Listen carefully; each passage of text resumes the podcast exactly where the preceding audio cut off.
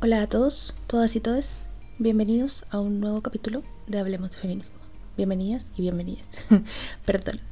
Eh, sé que he estado bien desaparecida, les pido disculpas, pero ha estado rudo el fin de año. Sin embargo, a pesar de que he tenido varias ideas, he tenido muy poco tiempo para grabar. Pero ya nos vamos a ordenar, así que yo creo que de acá a fin de año eh, va a haber otro capítulo más para que cerremos Hablemos de Feminismo. Aparte que este podcast cumple dos años el 24 de diciembre. Así que también creo que es importante que hagamos una edición de aniversario. Y por lo mismo les comento por si alguien quiere sugerir, ¿cierto? Alguna temática o que abramos una ronda de preguntas o algo así para, para que nos riamos y lo pasemos bien en ese capítulo de aniversario, ¿cierto? Em, como les decía, yo he tenido varias ideas, ¿cierto? Eh, quiero hacer un capítulo que espero tener tiempo la próxima semana sobre la charla de la Irina Caramanos con el tema de cómo sacar la figura de la primera dama acá en Chile. Y claro, la Irina ya no es la pareja del presidente, eh, son cagüines de los que podemos sabrosear un rato en chismecito, ¿no? Pero pero es muy interesante como ella plantea la relevancia, ¿cierto? Y, sobre todo las figuras de las primeras damas. Yo creo que ahí podemos dar una vuelta bien interesante. Eso lo tengo muy pensado, me lo sugirió la Javi, la Javi una de mis compañeras de danza. Gracias por esa sugerencia, Javi. Em, y quiero darle una vuelta. Quiero mucho darle una vuelta. Tenía más ideas que en este momento no recuerdo, porque fin de año. Pero, pero sé, sé que les debo algo, ¿no? Y, vamos a darle una vuelta y obviamente siempre muy eh, disponible a que ustedes me cuenten sobre qué quieren saber, de qué puedo hablar. Si invitamos a alguien, yo les decía, tengo muchas ganas de hacer esto más participativo, pero tengo muy poco tiempo. Pero alguna vez con la Violeta, ¿cierto? Eh, que es muy bacán pudimos hacer un, capítulo como por audio de WhatsApp, como que ella me mandaba opiniones y yo como que hablaba de esas opiniones y salió bastante bien. Entonces quizás podemos repetir esa, esa dinámica. Pero eso, ya, como con esta larga introducción les quería contar que este capítulo viene motivado por mi ñoñeza personal. Pero no sé si ustedes saben, yo sé que hay gente que a veces llega directo a este capítulo, hay mucha gente que escucha desde el principio, un abracito grande a esa gente y un abracito también a la gente que viene llegando, que yo soy eh, licenciada en letras hispánicas. ¿ya? Y, la lingüística fue un amor tardío para mí. un amor que me llegó en los últimos años de la carrera, pero que fue muy, muy importante en mi formación. Em, y por lo mismo también, y desde mi lado literato y mi lado pedagógico, tengo eh, un, serio, como un serio conflicto con la RAE. ¿ya? Creo que yo lo he dicho antes en este podcast, la gente que me conoce en persona o la gente que ha sido mi alumna o alumne, sabe perfectamente que eh, a mí no me gusta la RAE. y nunca he estado de acuerdo con la RAE, ¿ya? Por varias cosas.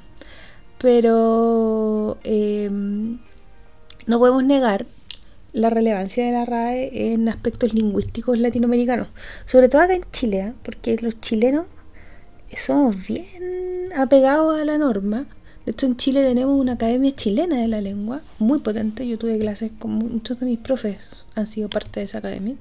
Es bien potente lo que se logra ahí. Eh, pero claro, tenemos esta, esta, esta entidad, ¿cierto? Que a mí me parece, es que yo, a mí el feminismo decolonial en general y las teorías decoloniales eh, me cambiaron el paradigma del mundo, muy honestamente. Entonces, creo que la RAE es una institución tremendamente colonialista, asumiendo la lógica de que la, una de las colonizaciones más fuertes que vivimos acá en, Latinoamérica fue la colonización de la lengua, ¿no? Junto con la colonización de la sangre, con que nos robaron todo, con que se tomaron todo, con que violaron mujeres, y ahí podríamos hablar horas de, esa tragedia, ¿cierto? Pero creo que la, la resistencia lingüística ha sido súper importante en Latinoamérica.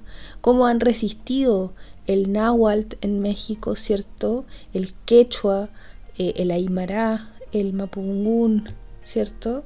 Y cómo han muerto lenguas también en ese proceso.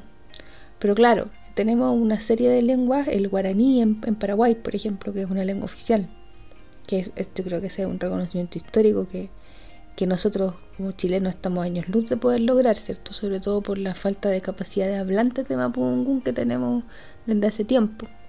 Entonces en ese, en ese conflicto, ¿cierto?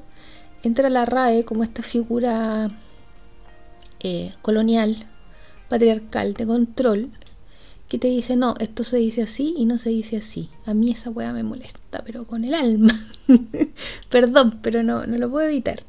Entonces, claro, cuando salen los temas de género, eh, la RAE rechaza muchos de, de los términos que, surgen, ¿cierto? Y ahí, bueno, desde la lingüística tenemos varias posibilidades teóricas, ¿no? Como esta idea de que la lengua eh, no la hace un libro, ¿cierto? No la hace el diccionario de la RAE ni la hace la RAE, sino que la hacen los hablantes, ¿ya? Y eso también son muchas teorías lingüísticas como muy, muy nombradas, como que en el fondo no podemos caer en esta lógica de que la gente habla como tú le dices que tiene que hablar porque la gente habla como le sale. ¿ya? Y como le sale puede depender de qué tan normado esté su forma de hablar, eh, cuánto haya dependido como de cierta como dinámica, etc. Pero claro, es importante como decir eso, ¿no? Como que no siempre vamos a hablar, o sea, no, digámoslo bien. La gente no habla como la RAE dice que tienes que hablar. ¿ya? Eso es lo primero. Sin embargo, el órgano de la Real Academia es importante porque ordena las dinámicas lingüísticas, ¿cachai? Y también desde la perspectiva que mi amigo Freddy odia y yo lo quiero mucho, pero, pero que también la gente repite mucho, ¿cierto? El lenguaje crea realidad. Entonces, en el momento en que tú nombras algo, ese algo existe. En el momento en que una palabra sale en el diccionario de la RAE, ya no te pueden dar este argumento de mierda, ay, pero la RAE dice que esta palabra no existe. ¿ya? Por ejemplo, lo que pasa con el lenguaje inclusivo, eh, de decir eh, todes. De hecho, la RAE ni siquiera está de acuerdo con el lenguaje no sexista, porque para la RAE decir todos y todas, por ejemplo, es una redundancia, porque en el todos ya está todo cubierto, porque el masculino no es universal en el español según ellos, y yo creo que eso es la única entidad que piensa eso. ¿ya? Todo el resto del mundo sabe que en el español el masculino es universal, y que al decir todos estáis dejando fuera una parte de la población, a varias partes de la población. Pero, en fin, esa es una pelea que nos, vamos a demorar en dar, ¿cierto? Eh, sin embargo, en esta actualización de la RAE. Eh, que es eh, la del 2023, la actualización 23.7, salen varias cosas importantes que son relevantes de nombrar. Por ejemplo, sale el reconocimiento de lo no binario. Y yo tengo acá la muestra de novedades de la red, porque uno es ñoñaza, o hija, uno, uno sabe, ¿no? Y quiero leerles lo que dice de no binario, porque es bien interesante. ¿ya? De hecho, antes de llegar a no binario, eh, y esta palabra ya estaba como reconocida, pero la enmendaron, enmiendaron, eh, habla de matriarcado. ¿ya? Y le, le, le cambió la acepción define matriarcado, tiene dos definiciones matriarcado. Uno, predominio o fuerte ascendente femenino en una sociedad o grupo, eh, utilizado también en sentido peyorativo, dice la RAE. Y eh, organización social tradicionalmente atribuida a algunos pueblos primitivos en el que poder corresponde a las mujeres. Ahí se las dejo, y hay harto que decir. Eh, también agregaron, muy a con lo que está pasando en algunos países de Latinoamérica, ¿cierto? Neoconservador y neoconservadurismo, ¿ya? Eh, que tiene que ver con, claro, eh, partidario del neoconservadurismo, que lo define como ideología política y económica en tendencia conservadora surgida en Estados Unidos en la década del 80 que propone el capitalismo de libre mercado y una política interior intervencionista. Tendencia que pretende recuperar el valor, el orden y los valores sociales conservadores frente a los cambios que implican innovación chúpate esa Teresa. ¿Ya? Ahí me, guardo mis comentarios Porque horrible. Em, mira, patriarcal. Perteneciente relativo al patriarca o patriarcado. Eh, yo no sé cuánta gente utilice cierto eh, esa, esa acepción, ¿no? Me, parece un poco sospechosa. Pero bueno, ¿quién es uno? ¿No? En verdad, eh, en verdad yo siento que el grave problema es que sigamos dándole tanto poder a una entidad presidida principalmente por hombres blancos heterosexuales muy mayores que tienen un sillón vitalicio en un espacio allá en la RAE. Hay mujeres ahora en la RAE, sí, hay mujeres, pero en ningún caso una representación paritaria, ¿cierto? Binario. Dicho de una persona que no percibe su identidad de género en términos no binarios de nombre-mujer, ahí es la, adición de forma compleja no binario, perteneciente o relativo a las personas no binarias. ¿Ya? ¿Por qué es importante que la RAE reconozca la identidad no binaria? Porque eso nos deja sin argumento a todos los prescriptivistas insoportables que te dicen, ay, pero no, la identidad no binaria no está reconocida por la lengua española. Ahora sí. Y esto, esto también está muy interesante. Hay una distinción entre identidad de género y identidad sexual. La identidad de género es una percepción que cada persona tiene de su propio género que puede coincidir o no con su sexo biológico. Y la identidad sexual es un conjunto de propiedades biológicas que permiten diferenciar a los individuos entre hembras y machos de aquellas especies animales donde se da el dimorfismo sexual. O sea, no es lo mismo la identidad de género, la percepción que cada persona tiene de su propio género y que puede coincidir o no con su sexo biológico, eso está muy bonito, versus la identidad sexual, que son las propiedades biológicas. Entonces también con esta, con esta belleza de acepción nos salvamos, ¿cierto?, de esta gente que dice la identidad de género no existe. Sí existe, sale en la RAE, ¿ya? Y es diferente la identidad sexual. Otro, y yo creo que este, no, no creo que sea el último, pero va a ser uno de los últimos, es machirulo, ¿ya? Y ahí tengo un conflicto porque no sé si esto lo tuvieron que hacer por adecuación, aunque no lo creo. Probablemente porque, no sé, no, entiendo cuál sería la dinámica. Creo que esto lo tienen que discutir con amigas lingüísticas. Si hay algún lingüista por ahí escuchando, también me puede corregir. Dice machirulo la. Como que existe la posibilidad de decir machirula. Ah, claro, sí, perdón, me acabo de iluminar. Estoy pensando aquí, decía, claro, porque uno dice un machirulo. Eh, claro, es un sujeto machista promedio, pero también es real, reconozcámoslo, que existen las machirulas. Eh, entonces, ya, ahora entiendo. ¿Cierto? La, definición dice. Despectivo y coloquial, dicho de una persona, especialmente un hombre que exhibe una actitud machista, o sea, claro, eh, utilícese en una sentencia. En la reunión había varios machirulos. A quien no le ha pasado. Eh, acepción 2, propio característico de un machirulo. Una respuesta muy machirula. Esa respuesta es muy machirula. Me encanta. Eh, y es una derivación de macho. Ya. Bueno, em, esto también es importante porque, o sea, porque si bien no creo que acá en, Latinoamérica usemos tanto el concepto de machirulo, eh, sí es importante porque reconoce la existencia de estas personas lingüísticamente, oficialmente en el mundo, ¿no? Y de verdad yo lo veo netamente como una posibilidad de poder decirle a estos, estos ocupando las palabras, a estos neoconservadores de la lengua, ¿cierto? Que solo hablan como dice la RAE, amigo, ya, ya está, ¿cierto? O sea, ya la RAE se está teniendo que actualizar, probablemente para el lenguaje inclusivo no se exista, nos demoremos 84 años, pero eso da lo mismo. Pero al menos en términos de, terminología, ¿cierto? Ya estamos como avanzando. Otra palabra que me parece muy también interesante desde la perspectiva como de los lenguajes actuales es perreo, que viene de perrear, ¿no? bailar, perrear es bailar perreo. Perreo es baile que se ejecuta generalmente al ritmo del reggaetón con eróticos movimientos de caderas y que en el que cuando se baila en parejas el hombre se coloca habitualmente detrás de la mujer con los cuerpos muy juntos una, definición de perreo muy española. muy precisa, ¿no? Muy como se ve desde afuera. Eh, bueno, creo que sexting ya estaba, pero la, complementaron, ¿cierto? Y, claro, si ustedes se dan cuenta también, eh, la RAE es muy conservadora como, como lingüísticamente, yo creo que también políticamente. Entonces, también es importante como reconocerlo. Mm, perdón, es que me quedé leyendo una, una palabra que no había visto. Que están reconociendo también hartas palabras propias del lenguaje indígena. Por ejemplo, tupí, que es una lengua del un, un, término propio de Brasil. Y al final sale Yanomami, que Yanoman.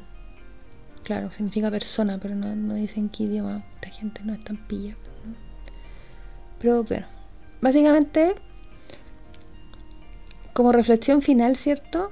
Eh, es importante decir que lamentablemente, o sea, podemos estar a favor o en contra de la RAE. ¿Ya? Yo me, me, reservo mi derecho a estar en contra y a decir por qué. Pero la verdad es que hay gente que la valida y la defiende.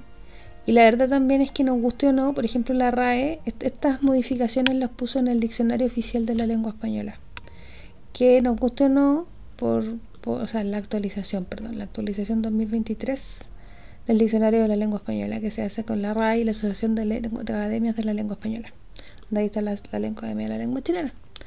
Em, es importante, ¿cierto?, reconocer que, que claro, que a pesar de que no nos guste la RAE, o a mí no me gusta la RAE, no quiero hablar por ustedes, si a ustedes les gusta la RAE me parece bacán, pero eh, a pesar de que a mí no me gusta la RAE, es innegable que el hecho de que una palabra salga en este diccionario reconoce la existencia y que hayan existido tantas palabras ligadas a género, digo tantas, pero en verdad no son muchas, pero son más que las últimas actualizaciones, se lo puedo jurar, claramente también deja ver, ¿cierto?, que la RAE está teniendo que subirse un carro que quizás no le gusta tanto.